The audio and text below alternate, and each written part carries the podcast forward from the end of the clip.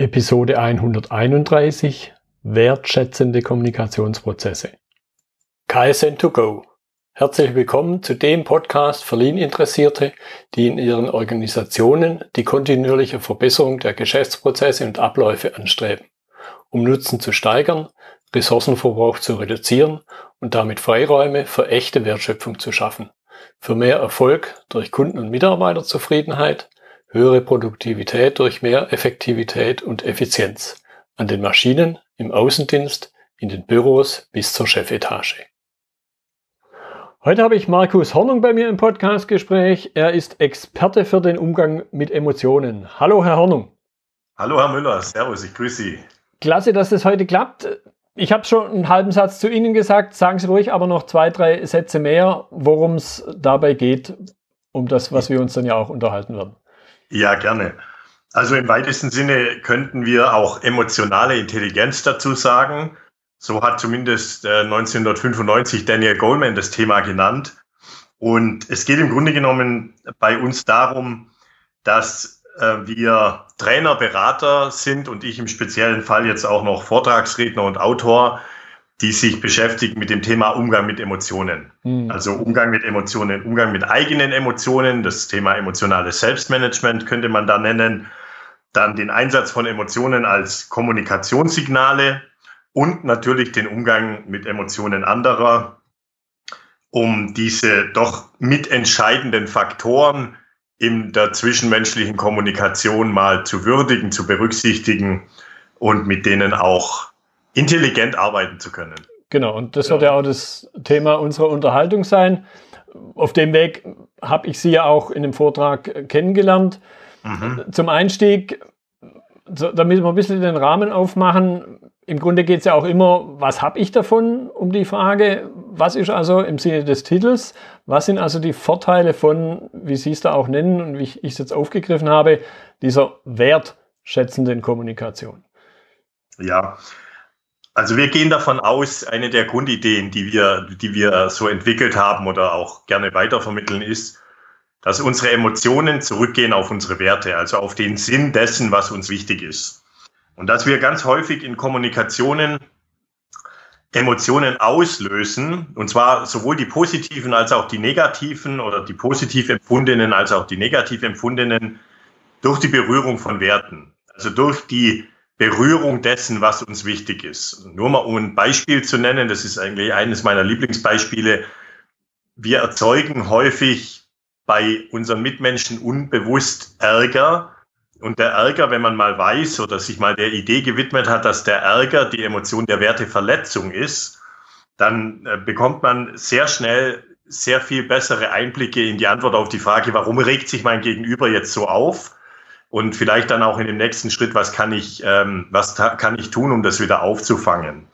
Also so gesehen ist es eine schöne Mischung und deswegen liebe ich das Thema auch so zwischen einem ganz humanistischen Ansatz, einander im wahrsten Wortsinn wertschätzend zu begegnen und ähm, auf der anderen Seite Kommunikation effizienter und effektiver dadurch zu machen, dass man eben weiß, wo Emotionen emotionale Störungen oder vielleicht auch emotionale Irritationen herkommen. Hm.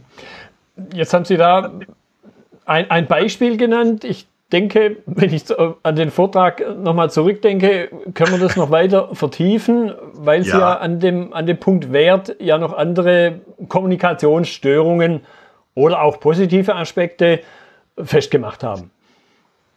Ja, also das, das Beispiel, das ich damals gebracht habe, war, wenn mir Pünktlichkeit wichtig ist und wir zwei verabreden uns und mein Gegenüber oder sie sind unpünktlich oder kommen halt zehn Minuten zu spät, dann löst es bei mir Ärger aus. Ähm, wenn ich das weiß oder wenn Sie das wissen, dann können Sie sich darauf besser einstellen. Ja. Äh, und der, der Beispiele kann man jetzt natürlich ganz, ganz, ganz viele bilden. Und äh, die grundsätzliche Idee lautet, wenn wir voneinander wissen, was uns wichtig ist. Und davon ausgehen, dass das nicht unbedingt identisch sein muss, weil mhm. wir halt über unterschiedliche Vorstellungen von Wichtigkeit oder Wert äh, verfügen, dann kommen wir besser miteinander zurecht. Ähm, und das ist eben das, was wir unter dann wertschätzender Kommunikation oder werteorientierter Kommunikation verstehen, dass wenn wir uns kennenlernen, wir den Mut haben sollten, relativ schnell auch ein bisschen was von uns zu erzählen, worauf legst du Wert, worauf leg ich Wert, äh, um uns an dieser Ebene besser kennenzulernen und auch berechenbarer und einschätzbarer zu werden füreinander. Mhm. Können Sie vielleicht noch zwei, drei Beispiele mehr machen? Weil Werte gibt es ja grundsätzlich viele und wie ja, wir, glaube ich, alle auch ja. wissen, jeder hat andere Werte. Ja. Also muss es nicht unbedingt immer an dem Wert Pünktlichkeit äh, festmachen. Ähm, lassen Sie mich ein anderes Beispiel nehmen. Die Menschen haben zum Teil höchst unterschiedliche Vorstellungen von äh, Zuverlässigkeit. Oder um, um mal ein Beispiel aus dem Business zu nehmen, ich habe da so die Idee, dass es eigentlich zwei ganz, ganz wichtige Werte gibt im Business.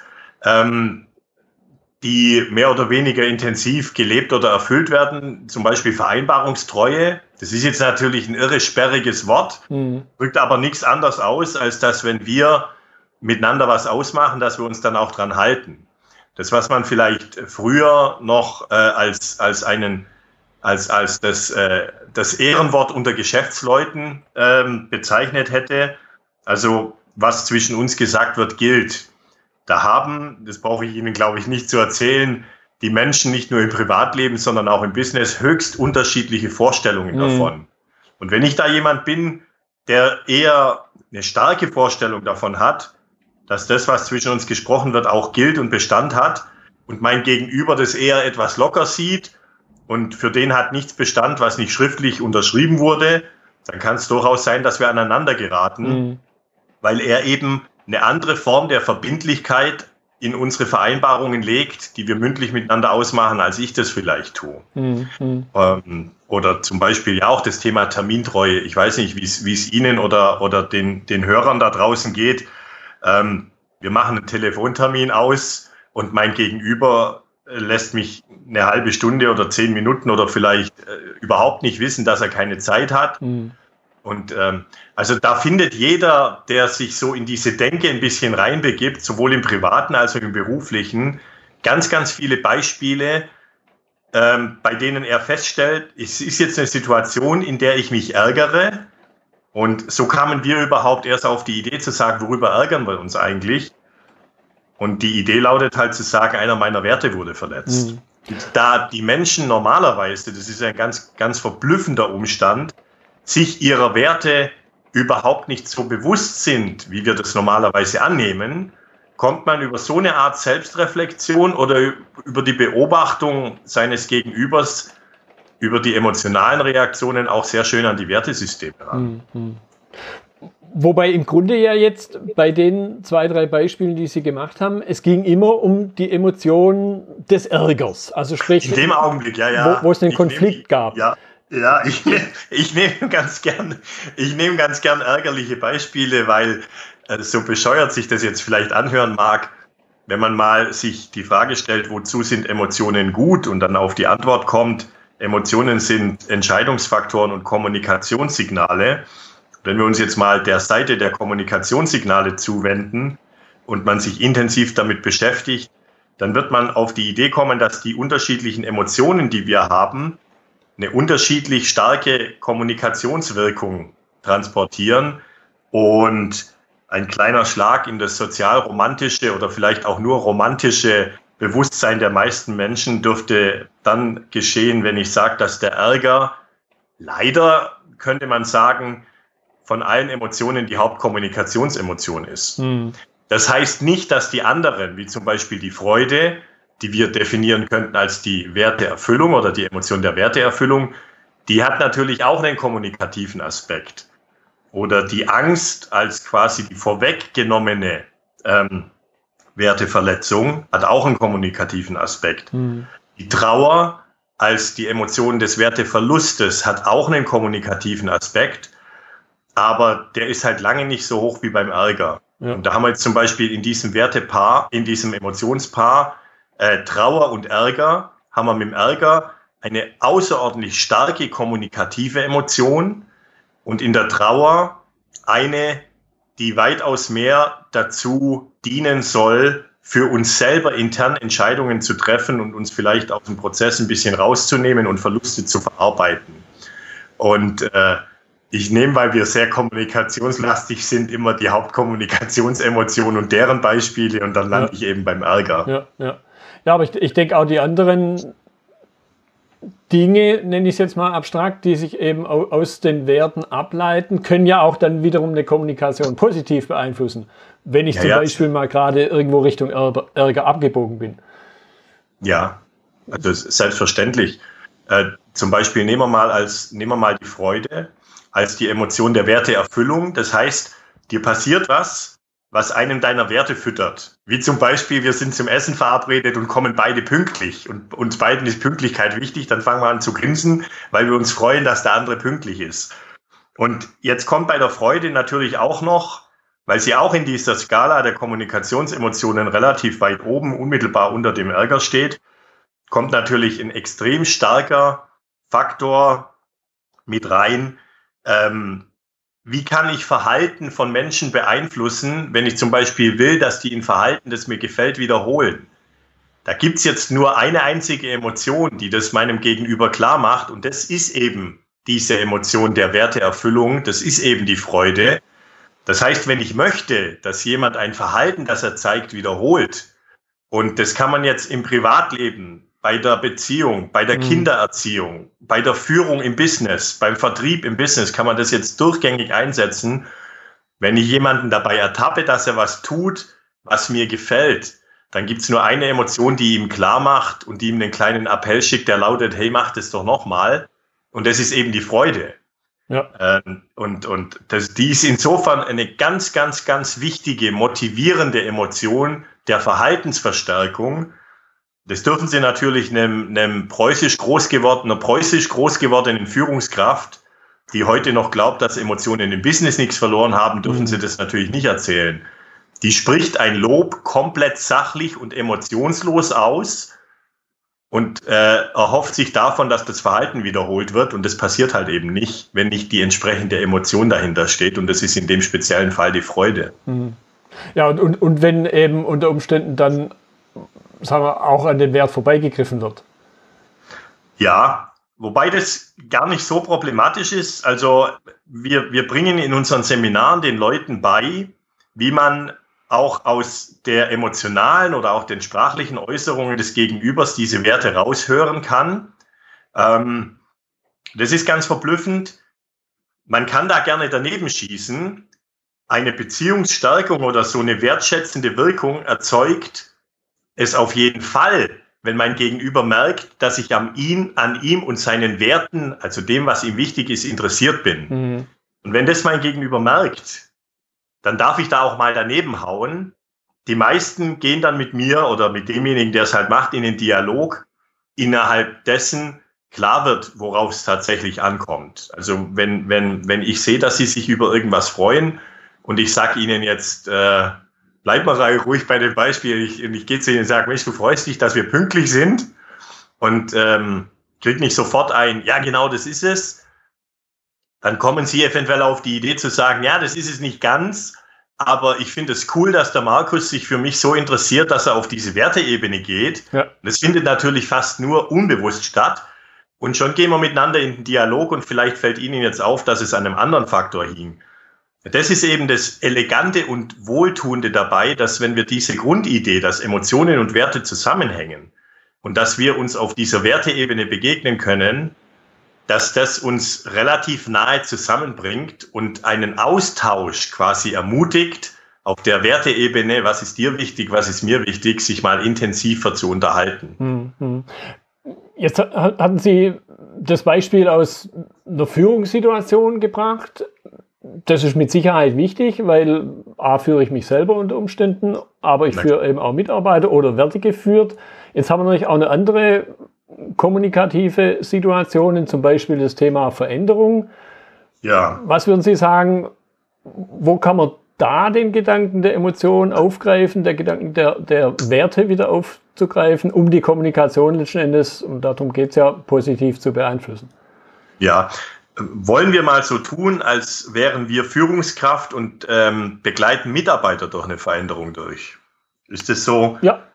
Ja, also die Grund, der Grundgedanke lautet folgendermaßen, der ist jetzt ein bisschen komplex, ich versuche ihn aber mal ohne Visualisierung zu beschreiben, dass Menschen normalerweise verschiedene Phasen durchlaufen, wenn ihnen Veränderungen zugemutet werden, die sie nicht selber initiiert haben. Also eine, es ist ja fast klar, eine Veränderung, die ich selber initiiert habe, die möchte ich selber, ja. da reagiere ich nicht in Anführungszeichen empfindlich, wenn mhm. ich die in die Wege leite. Aber es kann ja jetzt sein, dass mein Unternehmen vertreten durch meine Führungskraft oder mein, meine Familie, vertreten durch den Familienvorstand oder die Eltern oder wie auch immer, auf die Idee kommt, jetzt ist es Zeit für eine Veränderung.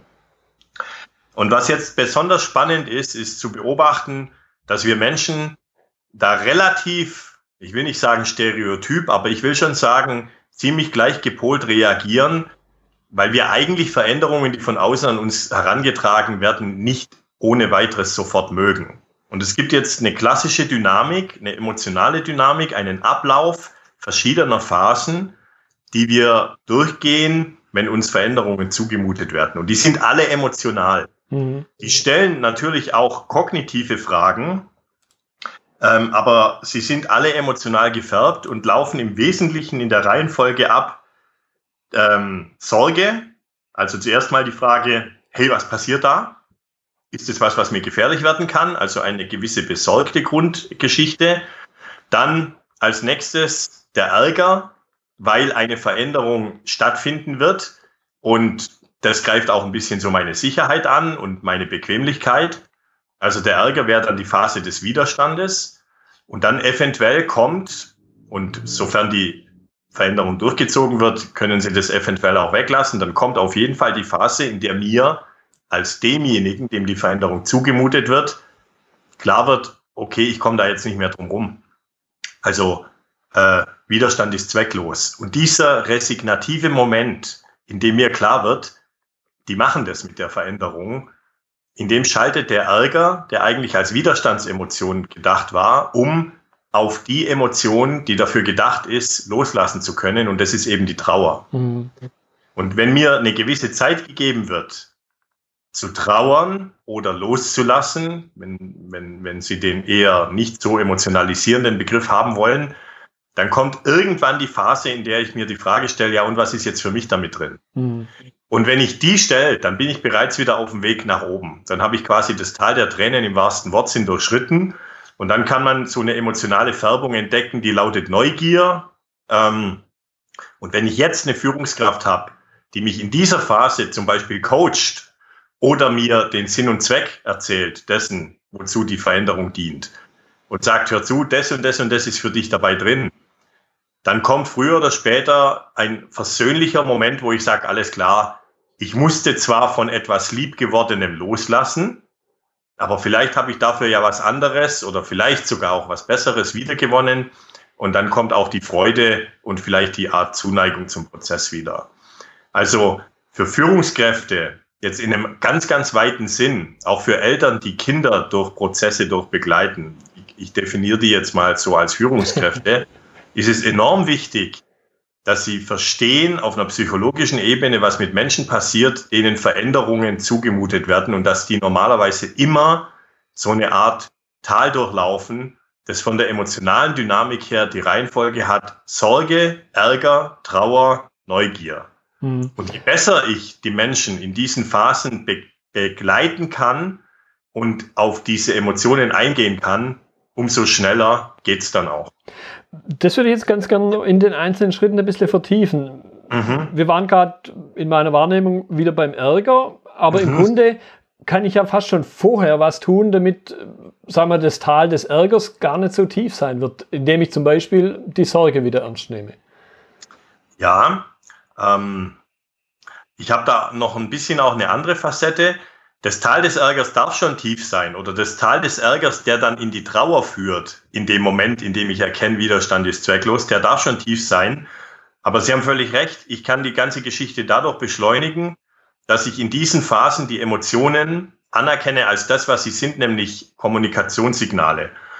Steigen wir in diese Veränderungskurve ein mit der ersten Emotion, die kommt mit der Sorge.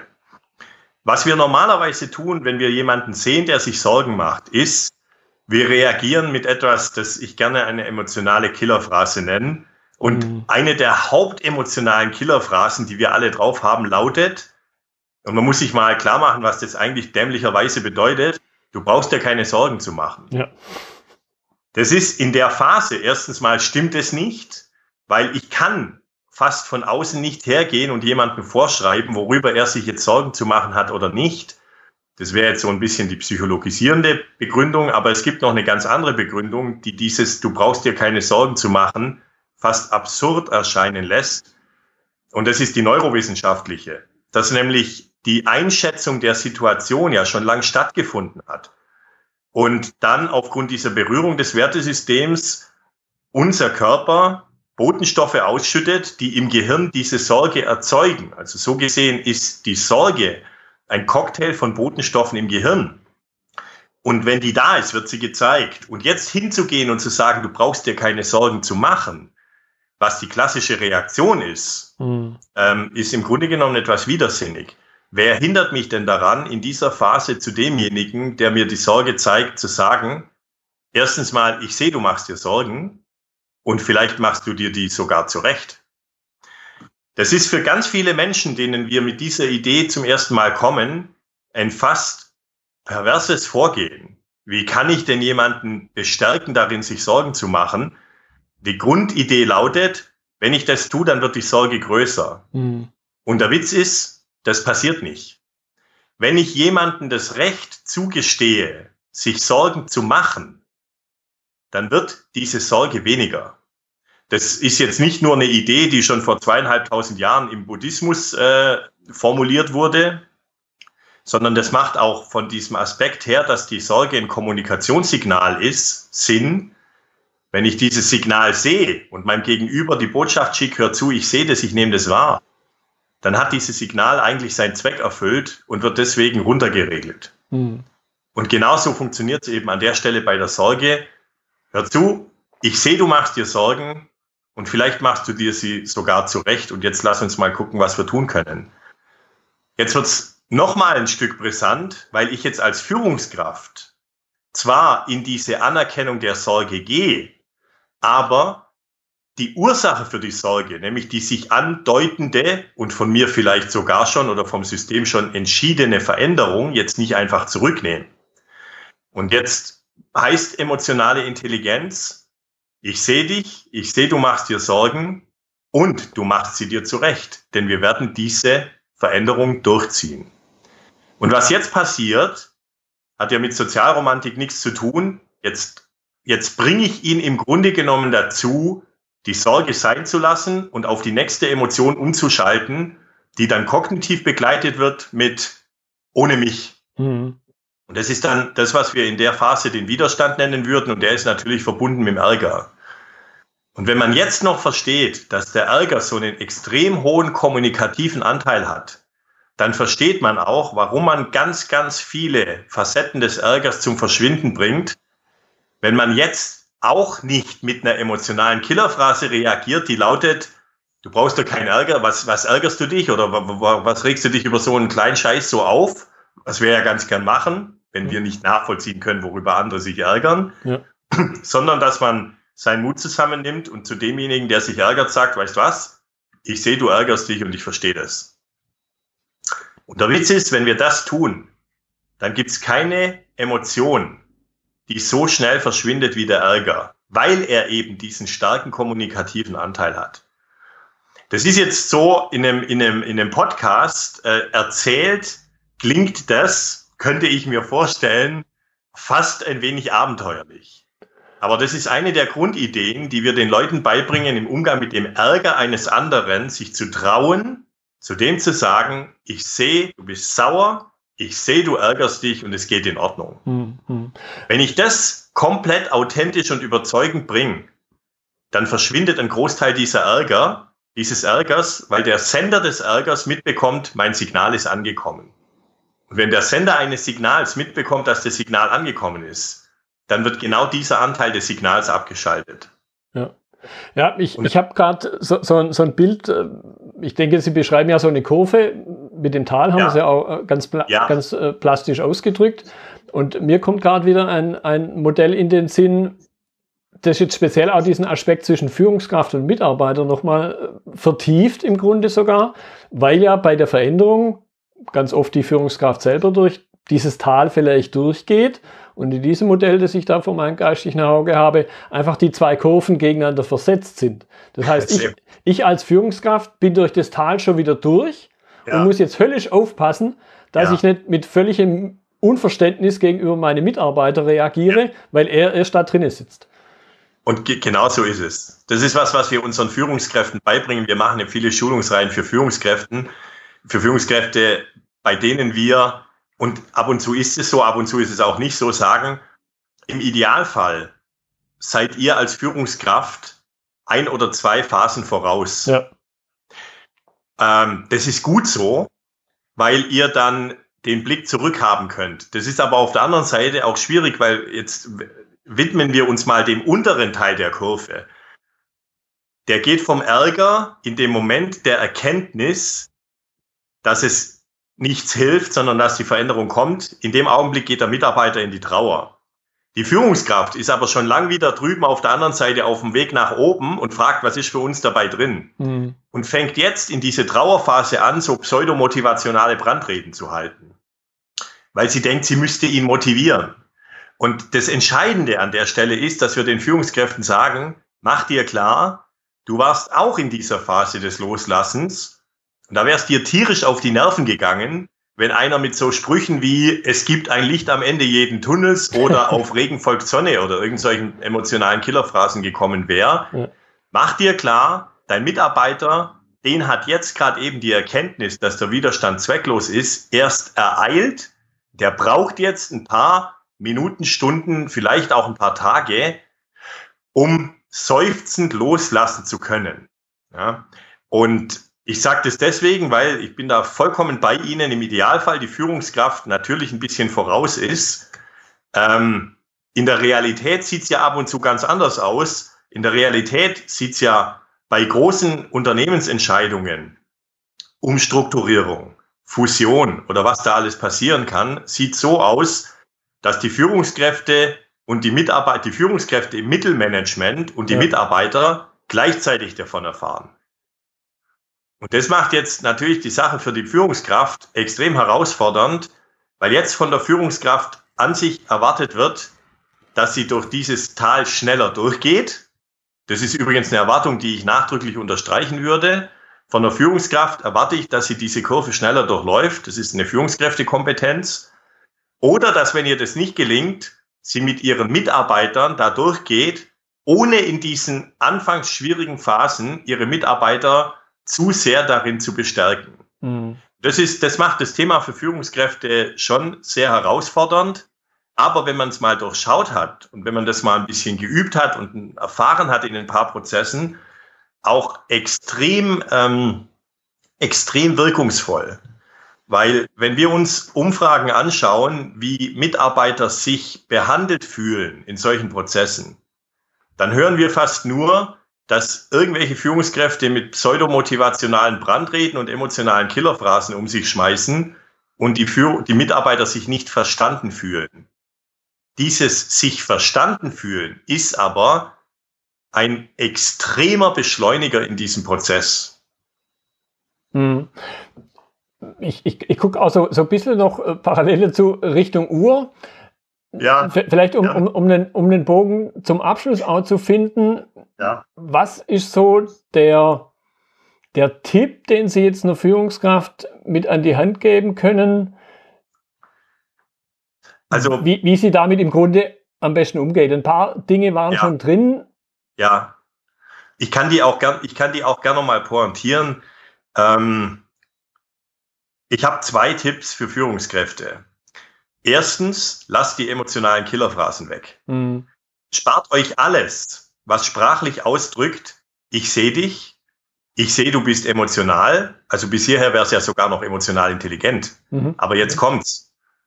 Ich komme nicht damit zurecht, dass du emotional bist und deswegen hörst du jetzt bitte auf Knopfdruck auf, die Emotion ja. zu haben. Okay. Und das ist halt das Blöde, was nicht funktioniert. Und das steckt in diesen Phrasen wie, jetzt reg dich doch nicht so auf, Du mhm. brauchst keine Angst zu haben. Andere Mütter haben auch schöne Töchter. Äh, da können wir jetzt 150 von diesen Phrasen sammeln, von denen ich sage, lösch die einfach ersatzlos von deiner Festplatte. Und als zweiten Tipp natürlich das kulturelle Gegenprogramm. Trau dich bei deinen Mitarbeitern die Emotionen anzusprechen. Ich sehe, du machst dir Sorgen, statt du brauchst dir keine Sorgen zu machen. Ich sehe, du bist sauer, statt worüber, worüber regst du dich auf? Mhm. Und dieses direkte Ansprechen der Emotionen, das ist ein bisschen gegenintuitiv, weil ich höre ganz, ganz häufig, nicht nur in den Vorträgen, sondern insbesondere halt auch in den Coachings und den Seminaren, die wir machen, nach dem Motto, ja, das brauche ich doch nicht zu sagen, das sieht doch jeder. Mhm. Also es ist selbstverständlich, dass der sich jetzt Sorgen macht oder dass er sich ärgert. Das Problem ist, im Kopf des Senders der Emotion gibt es diese Selbstverständlichkeit überhaupt nicht. Das heißt, bevor ich von dir nicht höre, dass du mitbekommst, dass ich sauer bin, mache ich dieses Signal nicht aus. Ja. Und mein Gegenüber traut sich nicht zu sagen, ich sehe, du bist sauer, weil er denkt, ist doch klar, sieht doch eh jeder. Ja. Und das Problem ist, es sieht von außen zwar jeder, das ist aber dem Besitzer der Emotion nicht klar.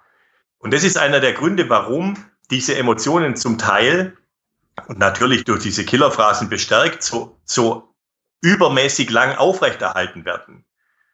Der schickt das Signal so lange, bis er mitbekommt, es ist angekommen. Und deswegen mein Tipp an alle, die es mit emotionalen Menschen zu tun haben, ganz aufrichtig zurückzumelden, ich sehe dich, ich sehe das, es ist folgende Emotion und es ist in Ordnung, dass du sie hast. Hm.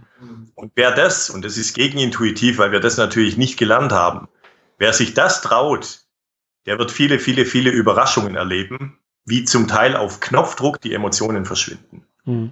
Jetzt, jetzt, liegt mir zum Abschluss noch ein Punkt äh, auf der Zunge, so ein bisschen auch im, im Sinne von, woran liegt es, dass Führungskräfte dieses Verhalten haben? Mhm. Also dieses quasi Nicht-Berücksichtigen der ja. Emotionen. Ja. Ähm, ja, das ist natürlich eine Frage, die ich mir stelle, seit ich den Job mache. Und ich habe da, es gibt verschiedene Ansätze. Ähm, mein provokantester Ansatz lautet, Sie haben es nie gelernt. Ja. Ja, also den Umgang mit Emotionen anderer, den lernen wir nicht nur als Führungskräfte, sondern ich, ich Sie wissen das vielleicht, ich war ja mal ausgebildeter Lehrer. Ich habe ja vor 20 Jahren mhm. mal Lehramt, äh, war ich ja mal Gymnasiallehrer. Glauben Sie mal nicht, dass ein Gymnasiallehrer in seiner Ausbildung, egal in welchem Bundesland, irgendwas lernt über den Umgang der Emotionen seiner Schüler. Ja, glaube ich sofort. Also, und, und das, das zieht sich durch Lehrer, Ärzte, Führungskräfte, Verkäufer. Das Thema, wie gehe ich am elegantesten oder intelligentesten mit den Emotionen meiner Mitmenschen um, also mit den Hauptkommunikationssignalen, das lernen wir nicht. Das bringen uns bei allem nötigen Respekt auch unsere Eltern nicht bei. Und dazu kommt jetzt speziell zum Thema Business und Führung ja immer noch so ein stark verankerter Glaubenssatz im Hinterkopf, der lautet, Emotionen haben im Business eh nichts verloren. Ja, Business ist rational, Business mhm. ist sachlich, Business ist verstandes- oder Vernunft geprägt. Ähm, also eigentlich ich heute noch viel zu vielen Führungskräften begegne, die zu mir sagen, ja, aber die Leute sollen halt im Business ihre Emotionen ausschalten. Und diese Grundhaltung, die sorgt dann natürlich dafür, dass Führungskräfte zum Teil sich diesem Thema auch nicht widmen. Mhm. Also der, die Anzahl derer wird geringer, zum Glück. Ähm, aber dass Emotionen im Business nichts verloren haben, das ist schon so eine Nummer, die ich immer wieder noch höre zwischendurch. Ähm, ja, und wir haben es halt nicht gelernt. Ja, und im, im Grunde höre ich daraus, es verstärkt sich natürlich auch. Ja, wenn es nicht berücksichtigt wird, verstärkt sich's. Ja, Klar. ja die, dieses wenn, einmal nicht damit umgehen können und dann die Aussage, die Aussage hat hier nichts verloren. Ja, ja, klar, natürlich. Wenn Sie sich tierisch wegen irgendeinem Blödsinn aus, aufregen, Sie als mein Mitarbeiter, wegen irgendeinem Blödsinn, den ich in Ihren Augen als Chef fabriziert habe oder irgendeiner idiotischen Entscheidung, die ich als Chef getroffen habe. Und das Einzige, was mir dazu einfällt, ist zu Ihnen zu sagen, ähm, äh, Herr Müller, jetzt regen Sie sich nicht so auf und dann vielleicht noch mit dieser dominanten Chefnummer kommen, Sie machen das jetzt, weil ich der Chef bin, dann darf ich mich nicht wundern, dass Sie keine drei meditativen Atemzüge machen und danach den gelassenen Buddhisten spielen. Also so hat es ja noch nie funktioniert. das war jetzt ein wunderbares, ein wunderbares Schlusswort. Ja, schön. Weil ich, ich denke, das, das müsste jetzt bei jedem ein, ein gewisses Bild in den Kopf ge, äh, gezaubert haben. Hoffentlich. Herr, Herr Hornung, ich danke Ihnen für Ihre Zeit. Da waren spannende Themen dabei und ich denke, da war vieles dabei, was man mitnehmen kann und auch ganz aktiv im eigenen Tun im Geschäft, aber wie Sie es angedeutet haben, auch im Privatleben nutzen kann. Sehr, sehr gerne. Vielen Dank und herzlichen Gruß an Ihre Hörer. Das war die heutige Episode im Gespräch mit Markus Hornung über wertschätzende Kommunikationsprozesse. Ergänzende Informationen und Links finden Sie in den Notizen zur Episode auf meiner Website unter dem Stichwort 131. Wenn Ihnen die Episode gefallen hat, freue ich mich über Ihre Bewertung bei iTunes. Sie helfen damit auch anderen Lean-Interessierten, diesen Podcast zu entdecken. Ich bin Götz Müller und das war KSN2Go. Vielen Dank fürs Zuhören und Ihr Interesse. Ich wünsche Ihnen eine gute Zeit bis zur nächsten Episode. Und denken Sie immer daran, bei allem, was Sie tun oder lassen, das Leben ist viel zu kurz, um es mit Verschwendung zu verbringen.